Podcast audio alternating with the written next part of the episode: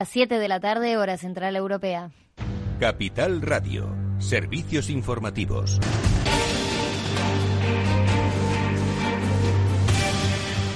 Buenas tardes. Los casos de coronavirus en España se disparan a 2.935 nuevos contagios en las últimas 24 horas, casi el doble de ayer miércoles. Sin embargo, Fernando Simón dice que se trata de un problema en el conteo de datos. No sé si ayer me revisaron la información. Ayer hubo un problema con una, una, comunidad autónoma eh, que no terminó de cargar los datos. Por lo tanto, el incremento de casos de ayer a hoy eh, es mayor que otros días, de hecho casi 2.000, eh, casi 7.000 y pico casos, casi 2.000 más de lo habitual, pero es debido a este problema con esta comunidad autónoma. Y tenemos algunas noticias inéditas. Israel y Emiratos Árabes Unidos han alcanzado este jueves un acuerdo de plena normalización de sus relaciones diplomáticas. El presidente de Estados Unidos, Donald Trump, ha mediado para la consecución del pacto por el que Israel suspende la extensión de su soberanía a áreas de Cisjordania, cuya anexión había anunciado, indicó a la agencia Reuters una fuente de la Casa Blanca. Los acuerdos que se llamarán Abraham son los primeros de esta índole desde el acuerdo de paz que firmaron Israel y Jordania en 1994.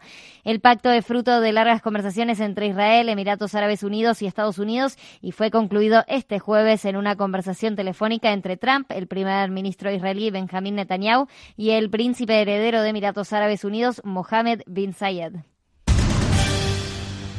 El índice de precios al consumo bajó un 0,9% en julio en relación al mes anterior y recortó tres décimas su tasa interanual hasta el menos 0,6% debido a la reducción de precios del turismo y la hostelería, según los datos definitivos publicados este jueves por el Instituto Nacional de Estadística. Con el dato de julio, la inflación encadena cuatro meses en tasas negativas. De este modo, hay que aprovechar el escenario de baja inflación para implementar políticas de impulso económico. Estas son las palabras de Cristina Antoñanzas, vicesecretaria general de UGT. Consideramos que hay que aprovechar este escenario de baja inflación para implementar políticas de impulso económico que precisa nuestro país. El objetivo, si las condiciones sanitarias lo permiten, obviamente, debe ser la reactivación de la actividad y del consumo, la recuperación de la confianza empresarial y la creación de empleo de calidad. Para ello pedimos que se convoquen cuanto antes las mesas de diálogo social oportunas para abordar de manera urgente y con el mayor consenso posible las reformas que se precise para generar un crecimiento económico rápido, equilibrado, sostenible, social y medioambientalmente. Y por su parte, los precios de los productos del grupo especial Bienes COVID-19 registraron una tasa anual del 1,8% en julio, cinco décimas menos que el mes anterior. Este hecho ha sido valorado por la secretaria de UGT, asegurando que la evolución de la demanda debe ir acompañada por una vigilancia en los precios de productos de primera necesidad. Y mesa la Asociación de Exportación de Aceitunas de Mesa, estima que se podrían perder 100.000 toneladas de aceitunas por los aranceles de Estados Unidos. José Manuel Escriga ha detallado en Capital Radio el impacto económico de esta medida? Ahora en septiembre empieza la, campaña de recolección de la aceituna de mesa y este arancel pues hará que las exportaciones a Estados Unidos se reduzcan radicalmente, con lo cual calculamos que más de 100.000 toneladas de, aceituna pues, pues pueden verse afectadas por este tema. El gobierno español ha rechazado la decisión de Estados Unidos de mantener los aranceles a los productos españoles y ha mostrado su confianza en alcanzar un acuerdo que revierta la actual dinámica en las relaciones comerciales entre ambos países. Los aranceles son del 15% para los productos de aviación civil y del 25% para los de alimentación, alcanzando un valor total de 7.500 millones de dólares. Estos gravámenes afectan especialmente a productos como el vino y el aceite. La ministra de Industria, Comercio y Turismo, Reyes Maroto, se ha referido en la cadena de hacer a esta medida? Nosotros considerábamos que, Estados Unidos se tenía que retirar las medidas de represalia, teniendo en cuenta además que, hemos revisado, hemos modificado las eh, ayudas la 350 y por lo tanto en estos momentos consideramos que se están cumpliendo con los requisitos exigidos por la Organización Mundial del Comercio. Por lo tanto, es agridulce, se mantienen los aranceles, pero sin duda seguiremos trabajando para que se retiren estas medidas de represalia y buscar una solución eh, negociada al conflicto. Desde los sectores que se han visto afectados por esta medida reclaman al gobierno que negocie para que se revierta esta situación y además piden que se aclare la situación actual con Airbus.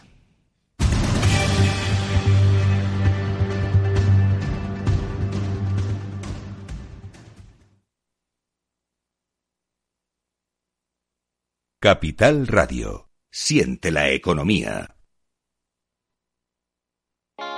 ¿Está tu bufete bien posicionado en Google? El 77% de usuarios buscan los servicios que necesitan Internet. Si no te encuentran a ti, encontrarán a tu competencia. En comunicación jurídica llevamos 20 años ayudando a dar visibilidad a empresas del sector legal. Web corporativa, estrategias publicitarias, marketing en redes sociales. Infórmate en comunicacionjurídica.com o en el mail info arroba comunicacionjurídica.com. Comunicación Jurídica. Hacemos visible tu despacho. Riesgo 6 de 6. Este número es indicativo del riesgo del producto, siendo 1 indicativo del menor riesgo y 6 del mayor riesgo. ¿Inviertes en bolsa? Con XTB puedes comprar todo tipo de acciones al contado por solo 0,10%. Invierte en acciones y ETF sin costes de custodia. Infórmate en xtb.es. Capital Radio. Siente la economía.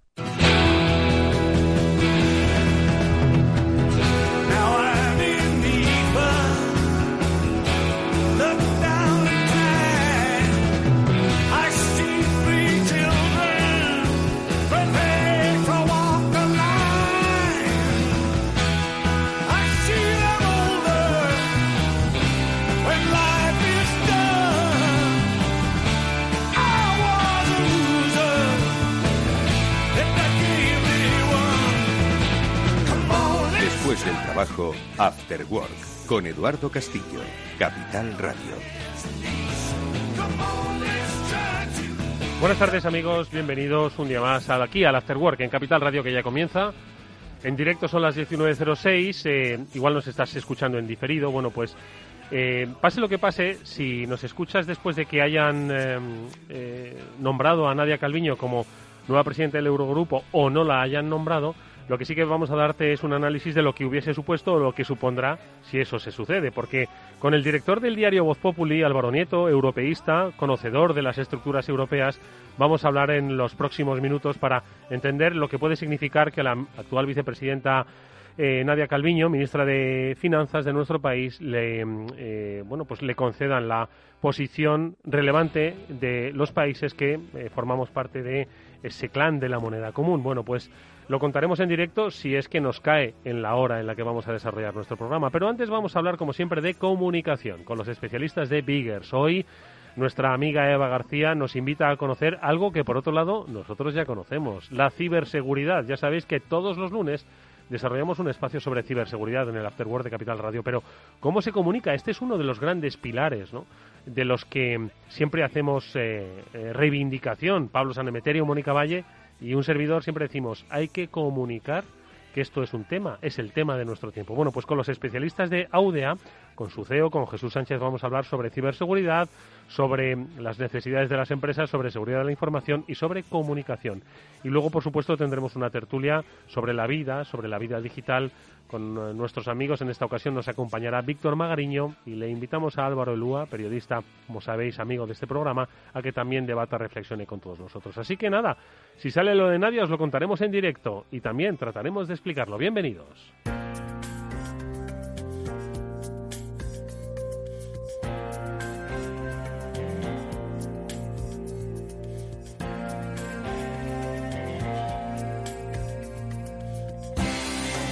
Comunícate, el espacio de After Work dedicado al mundo de la comunicación corporativa.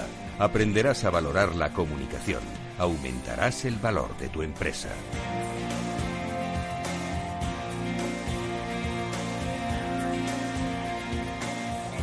Y hoy, como decíamos al comienzo hace escasos minutos, nuestro tema es la ciberseguridad. Un tema, Eva García, buenas tardes.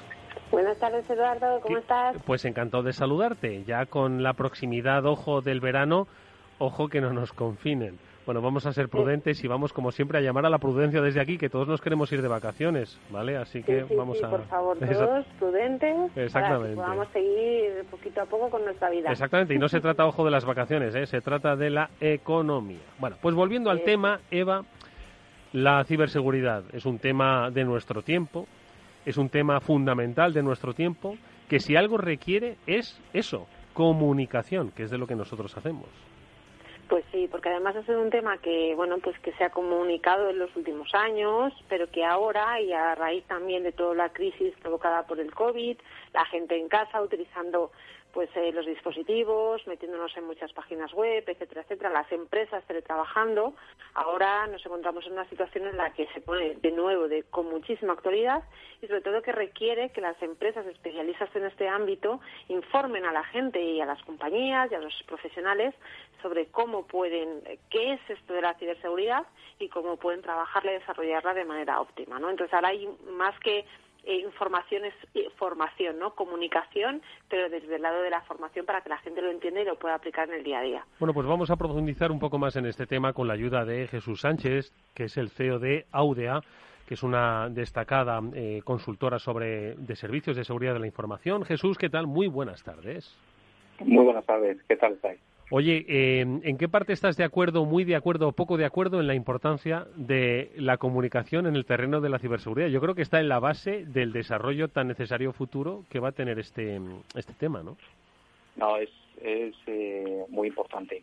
Al igual que eso es la, la ciberseguridad, la comunicación de, de, lo que es eh, como mm, el ámbito de la ciberseguridad está influyendo en ahora mismo en, todo lo que es el, el negocio y, las empresas es súper súper importante. Y mm. además pues todas las compañías en este sentido nosotros pues necesitamos también saber eh, comunicar porque la verdad es que no somos especialistas en, en ello. Entonces pues la verdad es que es una parte muy importante. Nosotros siempre hemos apostado eh, por ello desde hace desde hace años y, mm. ahora de la mano de, Eva y de, y de Vigues pues estamos relanzando este proyecto de, comunicación. Oye, eh, pues vamos a comunicar eh, lo primero de todo, ¿quién es Audea? ¿Qué es lo que hacéis? ¿Qué es lo que ofrecéis en el terreno de la ciberseguridad, de los servicios de seguridad de la información? Jesús. Pues mira, eh, Audia es una, es una compañía que prestamos servicios especializados en, como has comentado, en ciberseguridad, riesgos, eh, privacidad y, formación. ¿vale? Eh, nacimos en el 2002, o sea que ya hemos cumplido la mayoría de, de edad. sí. y, y, bueno, pues oye, hemos eh, sabido adaptarnos eh, durante todos estos años a cada una de las circunstancias que han sido que han sido muchas.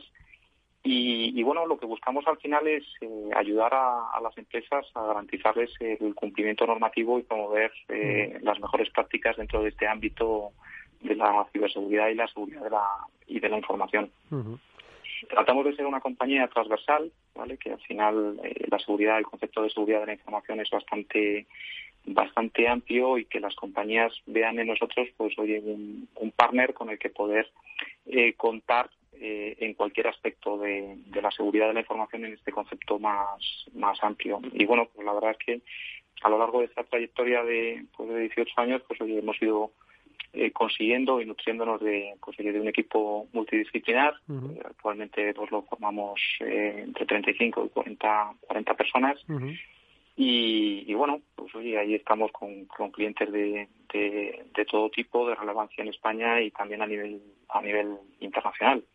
Eso es lo que te iba a preguntar, Jesús. Eh, los clientes de la ciberseguridad son desde yo, que tengo un smartphone y que estoy conectado con el resto del mundo a través de, los canales digitales, hasta una gran compañía. Entonces, eh, ¿cuáles son los perfiles de empresa a los que dais servicios? Porque, insisto, hoy en día todo el mundo necesita estar ciberseguro, ¿no? Pero desde Audea, ¿a quiénes eh, prestáis servicio?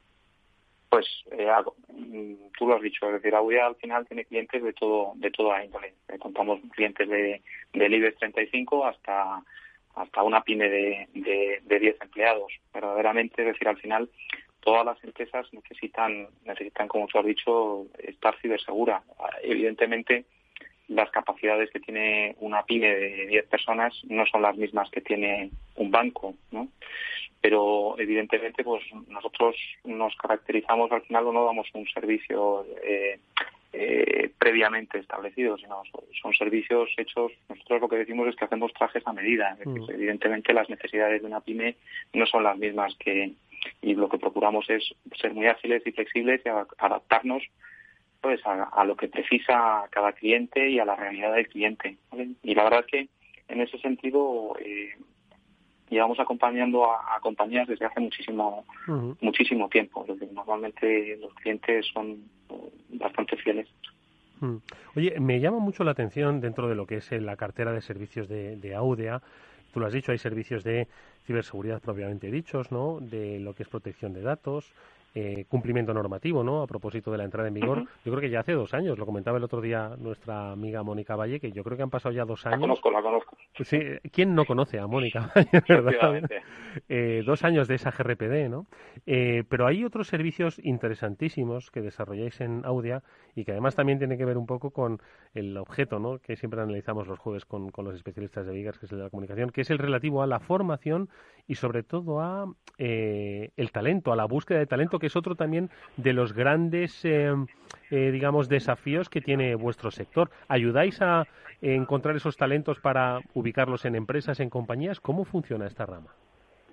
Pues, eh, vale, empiezo por esta, por la del talento. Pues sí, mira, hace siete, ocho, ocho años nos dimos cuenta como consecuencia de, la propia necesidad de, del mercado eh, que había empresas, yo sé, Big o empresas internacionales mucho más grandes que nosotros que en muchas ocasiones acudían eh, solicitándonos ayuda para la prestación de determinados servicios.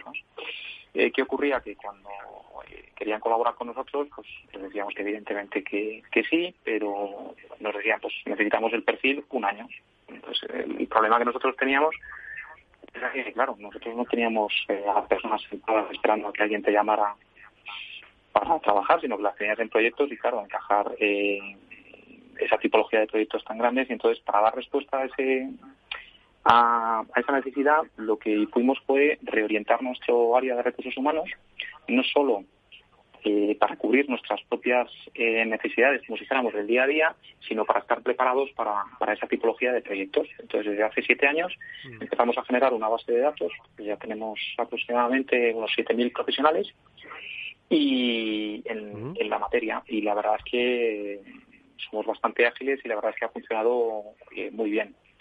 Y por lo otro que me preguntabas, eh, la, concienciación, mm. pues eh, también hace aproximadamente ocho años nos dimos cuenta que la formación presencial y, y, uno a uno empezaba a carecer de sentido, muchas veces por el tiempo que utilizabas en clientes eh, muchas veces distribuidos, los costes, y entonces montamos una eh, teleplataforma eh, de concienciación. No significa que abandones la modalidad presencial, que evidentemente es una más, pero nos permitió hacer otro tipo de, de servicios ¿vale? para formar y concienciar servicios en modalidad mixta o planes directamente de, concienciación. Y además eh, la concienciación ha sufrido y la formación ha sufrido una transformación. Antes formaban parte de proyectos, es decir, era una, un trozo de un, de un proyecto de consultoría y ahora verdaderamente hay proyectos única y exclusivamente dedicadas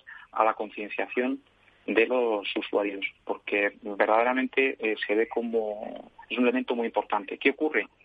Estos proyectos, por ahora, eh, los sectores eh, más regulados son los que llevan la voz cantante en banca y seguros. Y todavía queda que, baje más hacia, hmm.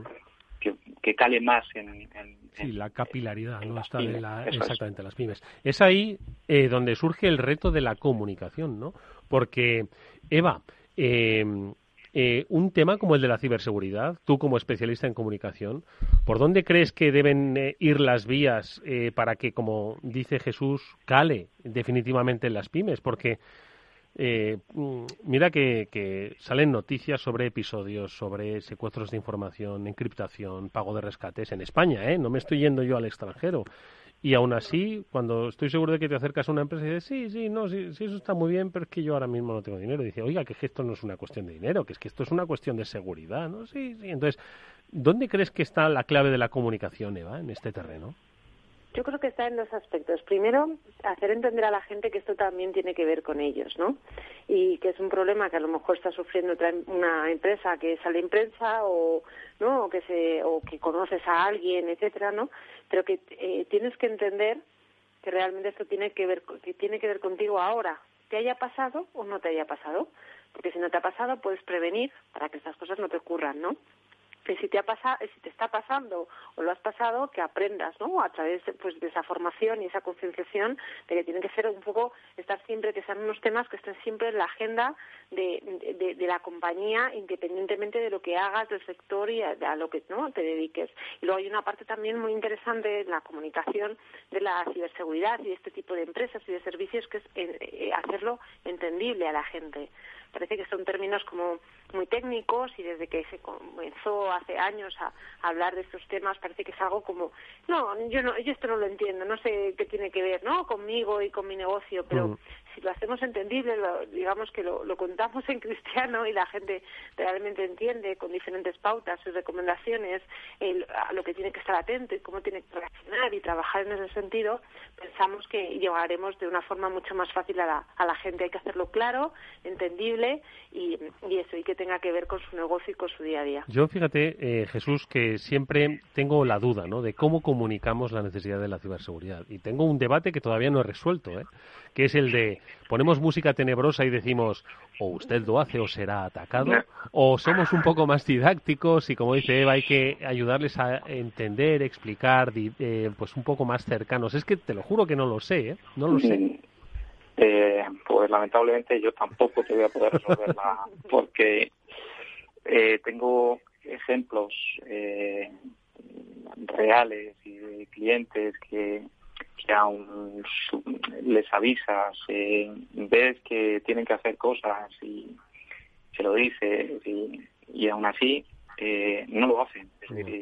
y, y solo reaccionan cuando ocurre el incidente. Y desgraciadamente, desgraciadamente tengo ejemplos de gente que ha avisado, es decir, luego ocurre. Y en muchísimos casos, que todavía es peor, es decir, que ocurre y no hacen nada. Entonces, mm, verdaderamente el camino ideal es el que, que, ha comentado Eva, ¿no? Que, que en las compañías te esfuerces por concienciar. Nosotros cuando concienciamos y en los planes que hacemos, además procuramos, como dice Eva, llevarlo a un terreno eh, didáctico, fácil y sencillo. Es decir, normalmente, hasta para que la gente lo entienda mejor, lo explicas con ejemplos caseros. Mm. Eh, y que o del ámbito doméstico que les puede afectar, ¿no? Y que verdaderamente, pues, también depende, ¿no? De, la tipología de, personas a las que estés concienciando, pero que eh, la gente muchas veces, como cuando es con el ámbito empresarial, pues le dan una menor importancia, ¿no? Porque no les afecta tan directamente, ¿no? Y con ejemplos de, de su día a día, del ámbito doméstico, entienden entienden más. Pero desgraciadamente eh, en muchos casos la prevención eh, es como si dijéramos la excepción. Y mm. normalmente la gente reacciona cuando, cuando les ha pasado algo. No algo negativo, ¿eh? no tiene por qué ser. Que oye, alguien les va a mirar o alguien les va a comprar o mm, alguien les ha pedido algo y entonces es cuando lo... No lo sé. Oye, ¿y, y crees que tarde o temprano se tiene que producir la eclosión de la ciberseguridad, de la misma forma que se ha producido, por ejemplo, la eclosión de las redes sociales como una herramienta de comunicación. Al final, eh, todas las empresas grandes y pequeñas han incorporado ¿no? esa, esa vía, pues porque entienden que, les da más valor, ¿no? Y de sobra tú y yo lo sabemos, eh, los especialistas también, Eva lo está sabiendo, que la ciberseguridad aporta valor, no solo seguridad, sino que aporta valor ¿no? a, la, a la larga. Eh, no, no, te preguntaba, ¿cuándo crees ¿no? que ah. se va a producir esa eclosión?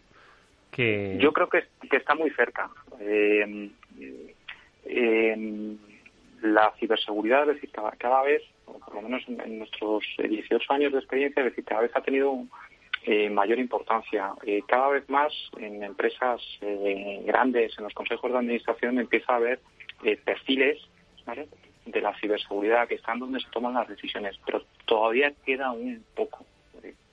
Queda, pero no sé, yo lo veo ya cada vez más cerca. Desgraciadamente, la, la pandemia ha acelerado la digitalización de las empresas, eh, ha hecho crecer exponencialmente el comercio electrónico, el teletrabajo y que todo eso eh, ahora lo que nos hemos preocupado es de, funcionar, ¿no? de salir adelante, pero es que mm, después de funcionar y salir adelante, es decir, va a haber que protegerlo, va a haber que protegerlo. Entonces, yo creo que la eclosión de, de, la, de la ciberseguridad le queda realmente poco. Para bien, también la economía ahora pues, ha sufrido y evidentemente por, por mucho que estemos en un sector puntero, al final a todo el mundo de alguna forma le ha hecho pupa, pero yo creo que es uno de los sectores evidentemente punteros donde hacen falta profesionales y donde la legislación, que es uno de los motores evidentemente de la de, toda la ciberseguridad y la seguridad de la información cada vez es mayor o sea que es un, no sé, yo creo que es, algo que le queda muy poco por. Bueno, pues eh, lo compartiremos y lo viviremos. Nos lo ha trasladado Jesús Sánchez, el CEO de Audia, junto con la ayuda, como siempre, de Eva García, CEO de Biggers. Eh, hacerles caso en la comunicación está a la base del conocimiento y el conocimiento de ciberseguridad va a ser la clave del futuro de todas las empresas. Gracias a ambos, Eva, Jesús, hasta muy pronto. Nos veremos, Jesús, en ese espacio de ciberseguridad, por supuesto, al que Eva, por supuesto, siempre estará invitado. Muchísimas gracias y vamos con una, me temo, mala noticia. Noticia de última hora. Y es un flash de la agencia Reuters, de Reuters News, que dice que el Eurogrupo ha elegido al irlandés Donohoe como su nuevo presidente. Lo que significa pues que no ha salido Nadia Calviño, insisto, es un flashazo que acaba de salir ahora mismo de Reuters, en el que dice que los ministros de Finanza han elegido al irlandés, que era otro de los eh, competidores, eh, junto con el luxemburgués y con la española Nadia Calviño para presidir el Eurogrupo. Y nada, es un plazazo. Ojalá sea un error. Si ampliamos la información, lo contaremos, por supuesto.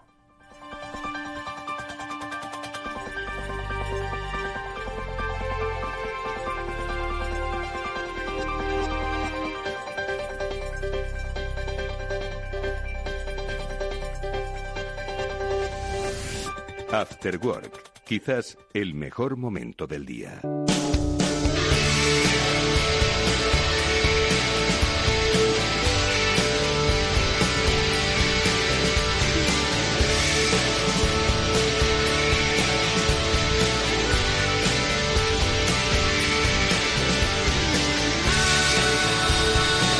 Estábamos intentando hablar con Álvaro Nieto, el director de Voz Populi, europeísta convencido y conocedor de las instituciones europeas, justo en el mismo momento en el que acaba de saltar la noticia en la que pues se confirma que Nadia Calviño no ha sido elegida. Eh, frente a todo pronóstico, diría yo, como estaban las cosas, como la nueva presidenta del Eurogrupo. Eh, ha sido coincidente y entiendo que ahora mismo hay revolución en la, en la eh, redacción de Voz Populi. Otro Álvaro nos acompaña, al que además nos alegra mucho ver, Álvaro Elúa, periodista. ¿Cómo estás, Álvaro, amigo? Buenas tardes. Muy buenas tardes, Eduardo, ¿cómo estás? Pues estoy cabreado.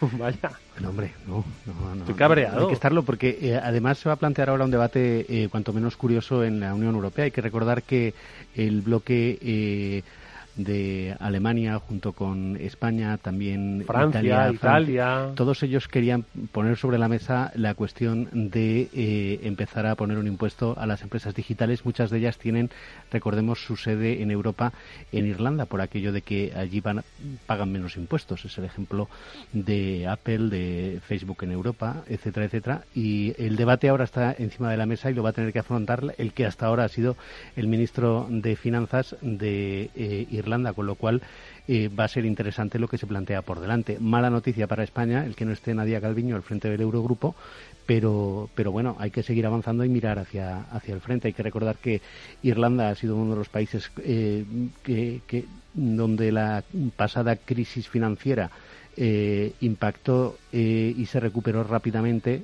España todavía estamos ahora preparándonos para el golpe post-COVID pues eh, el escenario que se plantea es cuanto menos interesante.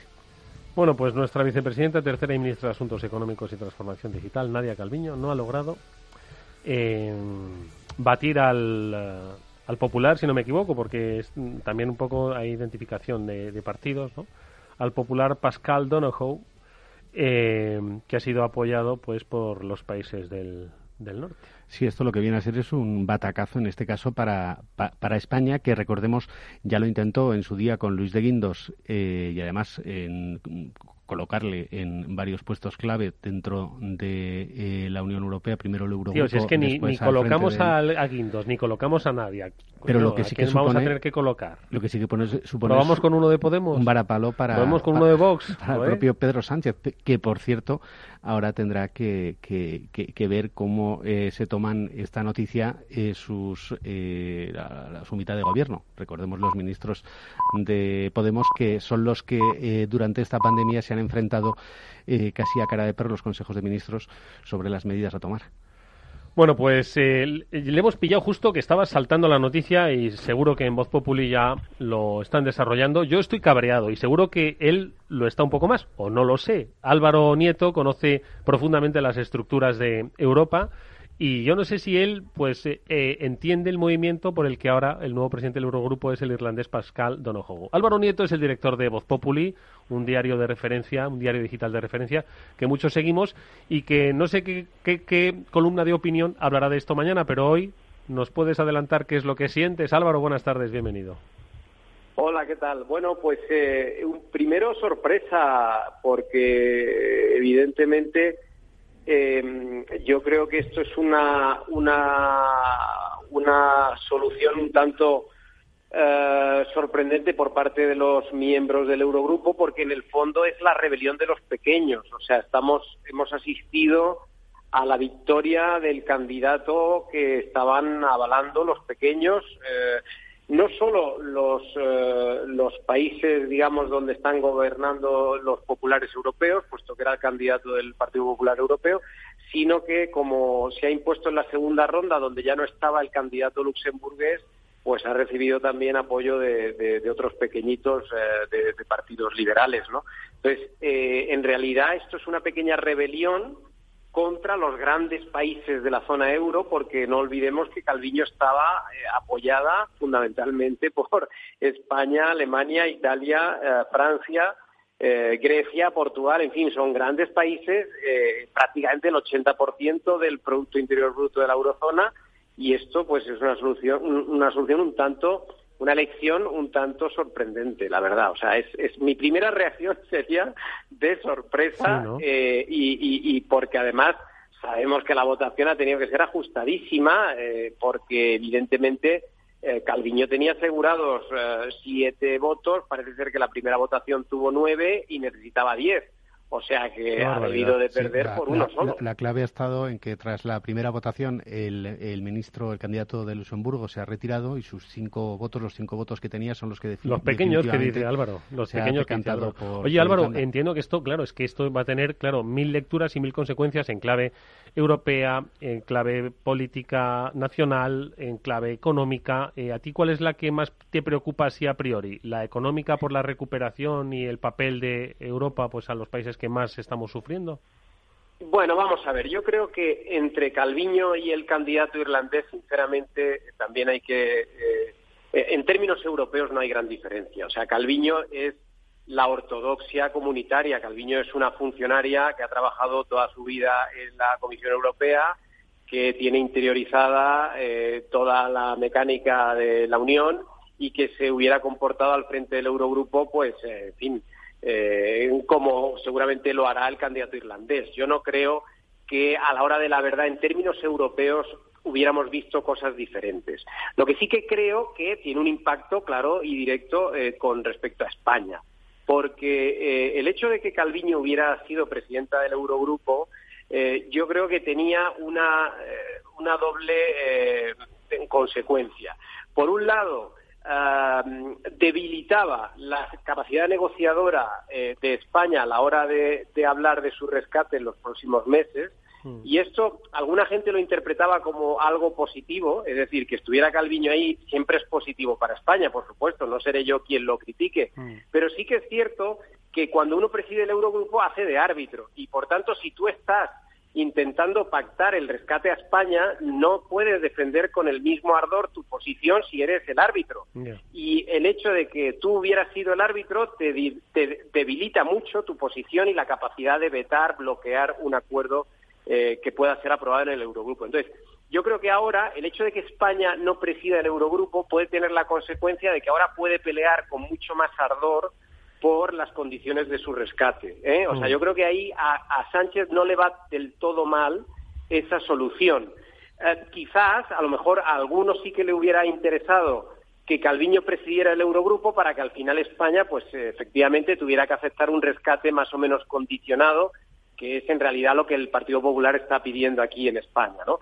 Y luego la consecuencia, yo creo, más importante de que Calviño no presida el Eurogrupo a nivel nacional es que, claro, pierde, digamos, eh, ese plus de mm. autoridad que iba a tener dentro del gobierno, mm. porque es verdad que Calviño es la ministra de Economía y vicepresidenta, pero no olvidemos nunca que Calviño no es la vicepresidenta, eh, digamos, no es, no es más importante que Pablo Iglesias.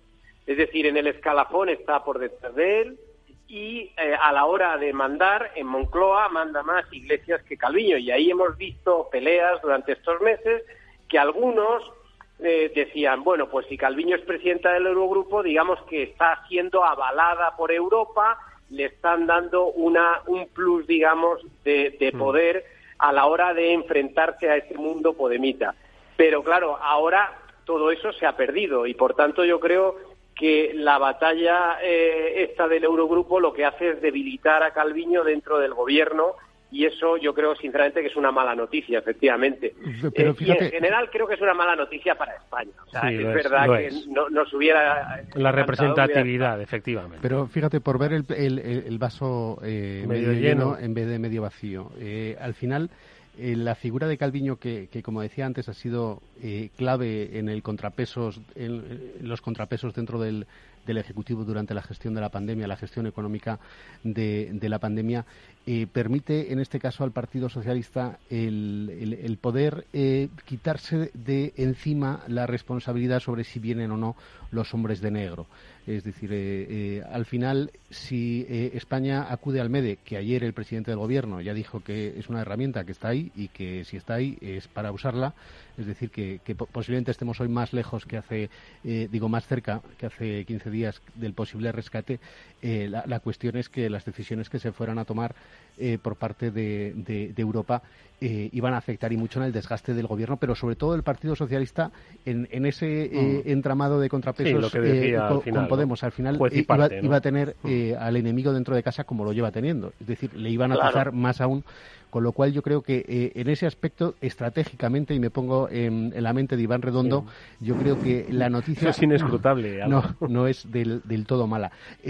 Una cuestión, eh, España había sido uno de los países que eh, en la anterior legislatura más beligerantes había mostrado contra los denominados paraísos fiscales. Mm. Aquí, al parecer, han debido ser eh, muy relevantes los votos de apoyo de Irlanda, del Benelux, de Chipre, o, también estoy leyendo por aquí de, Malta. Los pequeños que decía Álvaro, sí. Pero claro, es que el componente de la injusticia fiscal, cuando, cuando se ha hablado de armonización en los últimos meses, y de repente esto parece que es una vuelta atrás. Oye, Álvaro, Álvaro, eh, tú si algún día eh, vuelves a Bruselas, donde has pasado mucho tiempo informando, eh, exclamarías, oye, esto, esto no lo conoce ni la madre que lo parió. Tanto ha cambiado Bruselas, tanto ha cambiado el concepto de Europa.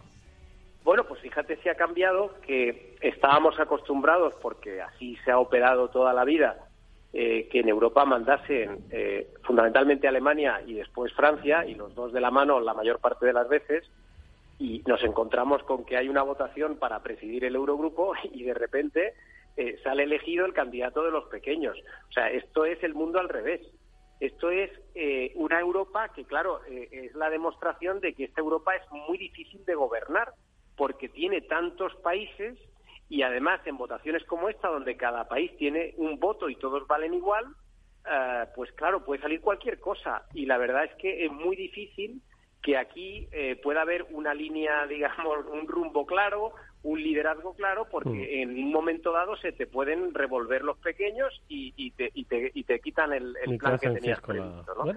También tengo que decir que hasta donde yo sé, sinceramente, yo eh, lo que he podido ir sabiendo estos días atrás, eh, Sánchez no ha defendido con demasiado ardor la candidatura de Calviño y de hecho tardó en apoyarla.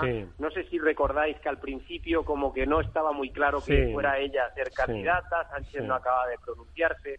O sea, yo creo que aquí Sánchez nunca lo ha tenido claro porque sabía que colocando a Calviño ahí perdía una baza negociadora para el rescate y eso a él no le, no le conviene del todo. ¿no? Entonces, yo creo que aquí es verdad que España ha perdido una posición muy importante, pero en el fondo el mundo podemita gana claramente con esta decisión Mm. Y em, sospecho que a Sánchez no le va del todo mal. Por tanto, eh, yo creo que tiene sus, sus ventajas y sus inconvenientes según cómo se mire Esto eh, es, lo que sí, ha pasado. Un nadar y guardar la ropa, que es un gran especialista, por otro lado, el presidente del gobierno. Bueno, pues si queréis eh, ampliar la información, entrad en Voz Populi, pinchad en la información que firma Grego Casanova, bien contada, Calviño pierde la batalla del Eurogrupo, y mañana leed el comentario del director Álvaro Nieto sobre todo esto. Hoy ha sido un pequeño avance, al que le agradecemos enormemente que nos lo haya hecho. Mañana, con más profundidad, menos en caliente y menos con el arrebato de joder, que nos han quitado el Eurogrupo, aunque luego seguro que todo es positivo. Álvaro Nieto es director de Voz Populi. Álvaro, un placer haberte escuchado. Gracias de verdad por tu tiempo. Gracias a vosotros, un placer. Fuerte abrazo. Buenas tardes. Eduardo Castillo en Capital Radio. After Work.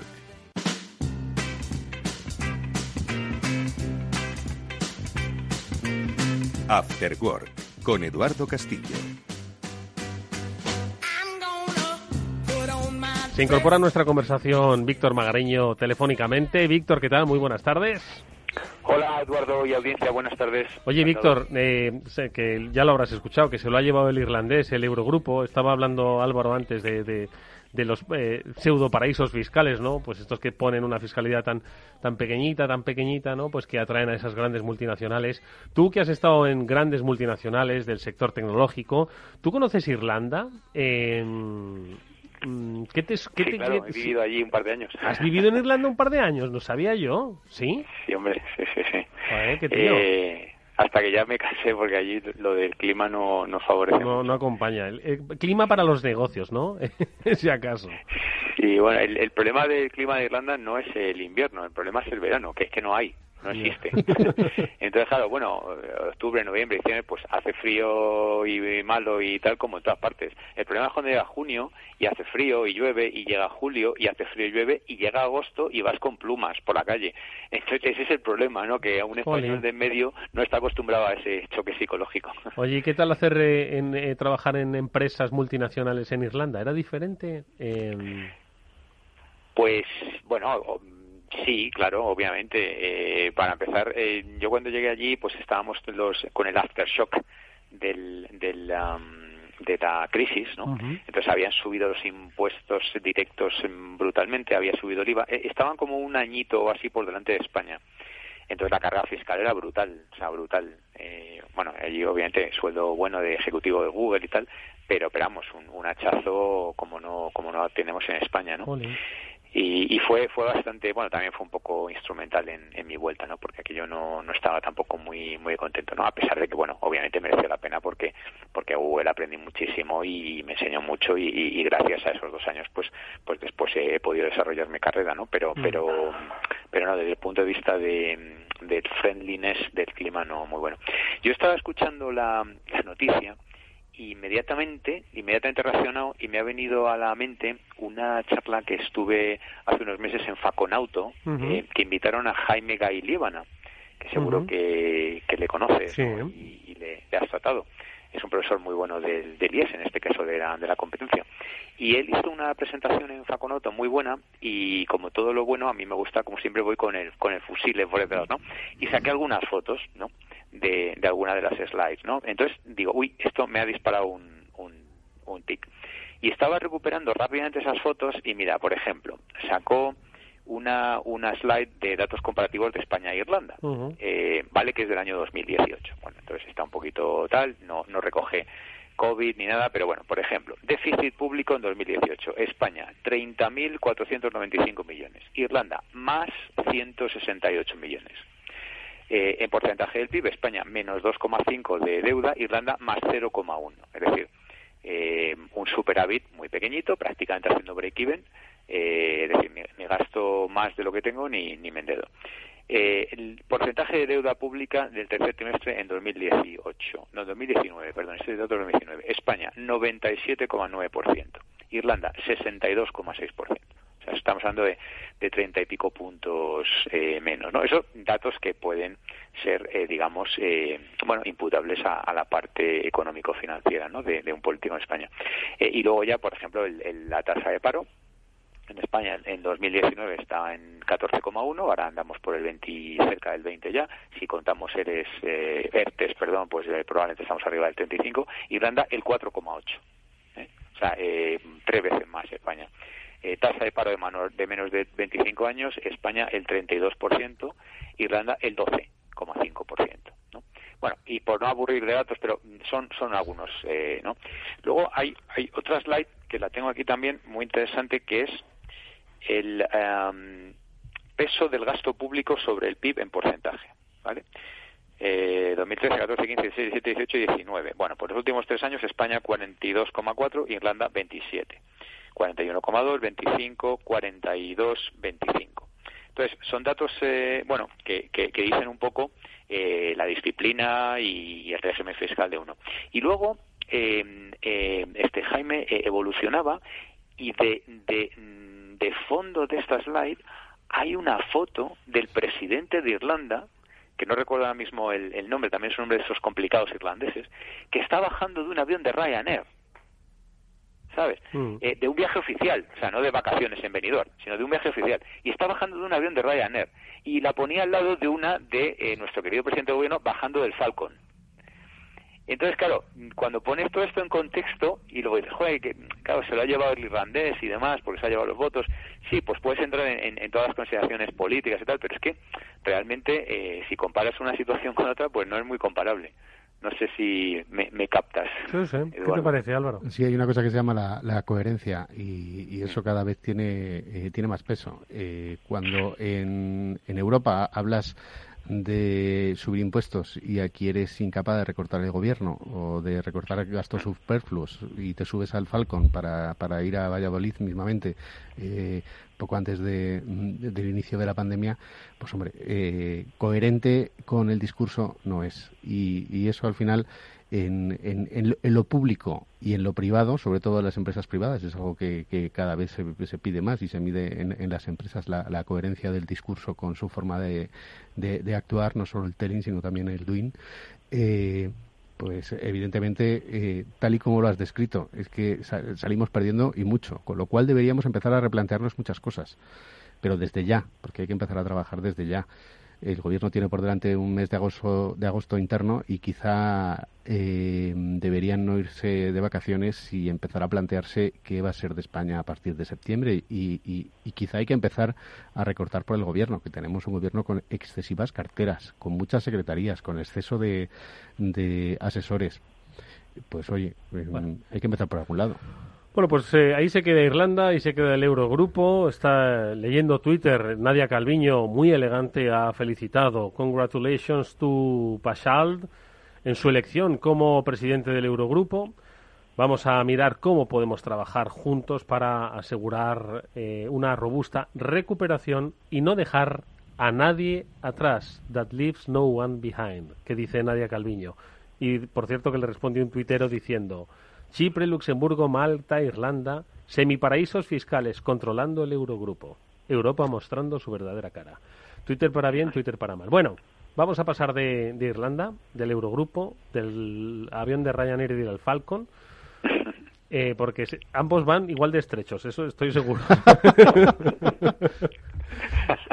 y vamos con lecturas digitales, Víctor, la que siempre nos tienes que recomendar. Venga, ¿qué has leído en las últimas semanas? Que crees que debemos un poco poner nuestro foco, nuestra alerta?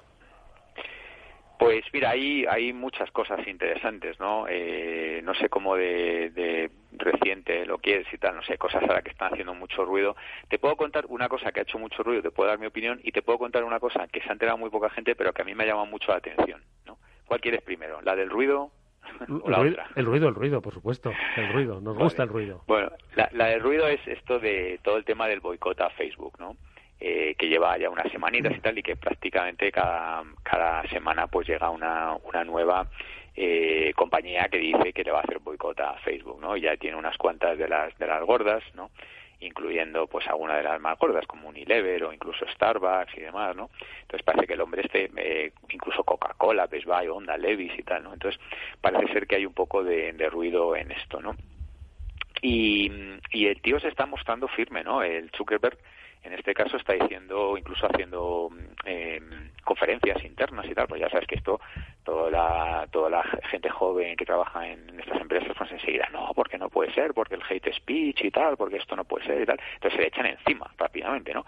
Y el tío está explicándolo internamente y tal, y, y, yo no sé qué, qué opinan vosotros, ¿no? Pero yo lo que he leído, también lo que pienso, y bueno, como, como profesional de marketing digital y tal, es que, eh, bueno, primero, el 90% del hate speech lo eliminan antes de que nadie lo pueda leer, ¿vale? Con los algoritmos y tal. Luego han contratado unos cuantos miles de lo que ellos llaman moderators, ¿no? Llamémosle censores, llamémosle como queráis, ¿no? Pero ellos le llaman content moderators, eh, que aquí se llamaría censores, pero bueno. Y, y luego, por otro lado, está... Eh, la composición de los anunciantes de, Facebook, ¿no? Que, prácticamente pues el, el 80% es el famoso 80-20, ¿no? O sea, los 10 primeros pues tienen un 6% de, del, del revenue, ¿no? De, la facturación y el 80% pues lo tienen pues del, del número 100 al número 8 millones de, de advertisers, ¿no? Con lo mm. cual, eh, las pequeñas y medianas empresas y muchísimas pequeñísimas pues eso es la, base sólida de Facebook, con lo cual yo no creo que, que vaya a impactar demasiado, ¿no, Álvaro? No, no lo creo.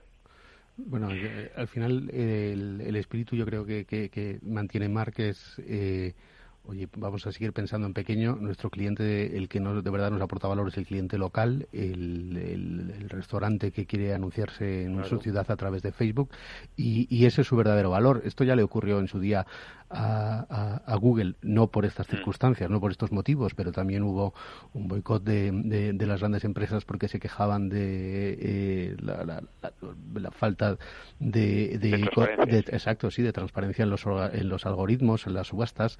Eh, etcétera, etcétera, y algunas de ellas incluso decidieron a, abandonar la inversión en SEM en, Google. Pero ¿qué es lo que pasa? Que a Google le da igual.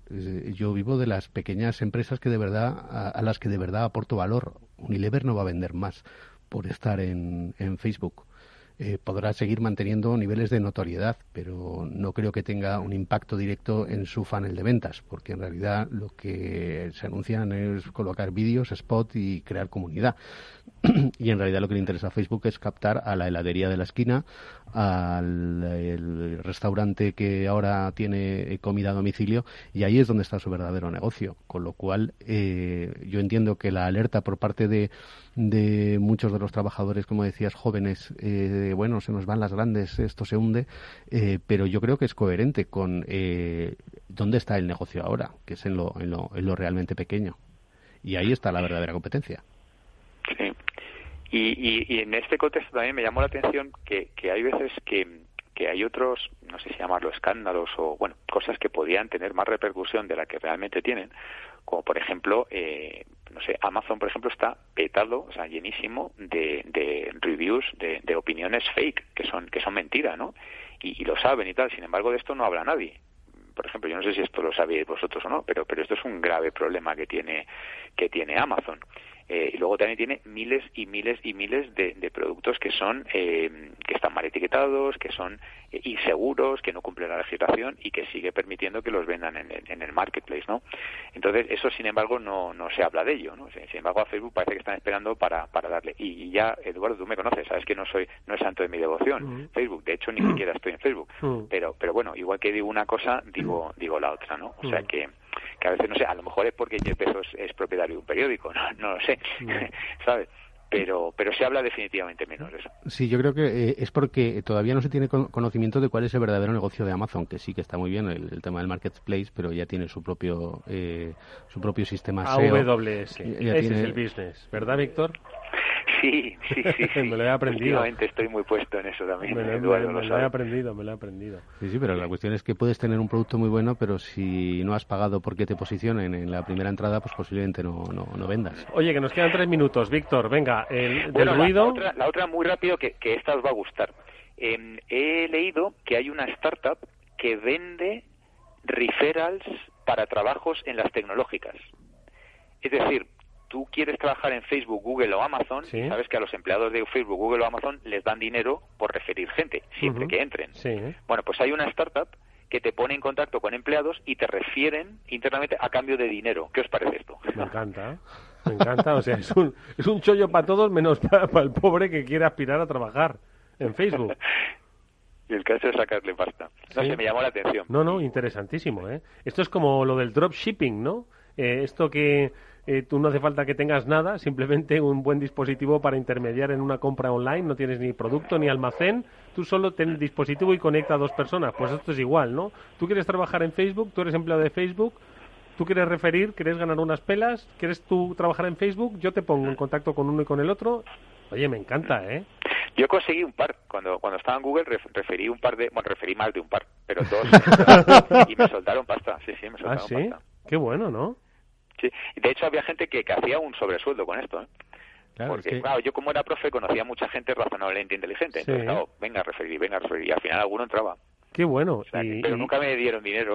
o sea, quiero decir, me daba dinero la empresa, no el que quería ser referido. Bueno, pues ahora llega una empresa eh, que, va a intermediar, que va a cobrar pasta para que le refieran. Pero, fíjate que esas empresas muchas veces existen, que tenemos a, intermediarios que lo que hacen es su, contratar eh, eh, empleados Estoy seguro, que se incorporan, las agencias de colocación eh, de, gestión de talento que las llaman ahora mismo, es eso mismo, pero qué talento mejor que los conocidos de los propios Escucha, ¿y qué pensará de, de, esta noticia LinkedIn, LinkedIn, LinkedIn? Porque al final ese es el business de LinkedIn, ¿no? Contactar a unos con otros y sacar perras de eso, de esa acción, ¿no? Sí, sí, es, es, su, es su principal eh, negocio. Eh, yo estoy en tres, es en los anuncios y, la parte de, de premium, ¿no? Eh, bueno, sí puede. A ver, yo esto lo veo relativamente pequeño, porque al final, claro, el porcentaje de empleos en estas tecnológicas respecto del total de empleos, pues es muy pequeño, ¿no? Y mm. LinkedIn no vive ni muchísimo menos de estas. pero, vamos, no creo que le vaya a impactar en el bottom line pero me pareció muy curioso, ¿no? Cómo la gente dice, oye, esto de aquí puedo sacar Pelas, ¿no? y, cómo se montan unas esto, De todas formas, Víctor, esto ya lo inventaron los de la fruta o los del café. Que tú creas 10.000 intermediarios entre una cosa y otra, que alguien va a pescar algo. Pero fíjate ahora, entre los nuevos negocios, las vías nuevas de negocio de LinkedIn, está el, el convertirse en una plataforma, en una guía, en unas páginas amarillas de empresas de servicios, donde además eh, tienes recomendaciones de posiblemente gente que ha trabajado al final y además es, que crear una comunidad y al final vas a cobrar de todos los que están. Sí, esto, todo vuelve, el pantalón de campana y ahora las páginas amarillas. Víctor Magariño, Víctor, gracias, que te salga bien el carbón y la barbacoa, disfrútala. Bueno, a ver qué tal. Un fuerte abrazo. Bueno, amigo, que nos vamos. Me alegra un montón verte por aquí. Oye, ha sido un placer. ¿Cuánto tiempo, eh? Desde, desde el inicio de, todo este mogollón. Pues venga, vente la semana que viene y charlamos, seguimos charlando un ratito de mil y una cosas. ¿Te parece? Encantado, siempre. Álvaro Lúa es periodista. Nos ha acompañado hoy en este Afterwork que ya se despide hasta el próximo lunes. Sí, que volverá con su espacio de ciberseguridad. Ha estado Néstor Betancor gestionando técnicamente el programa yo os habla Eduardo Castillo. Sigo cabreado eh, por lo de Nadia, pero bueno, después de escuchar a unos y a otros, igual hasta es, hasta es positivo. Gracias amigos, hasta mañana.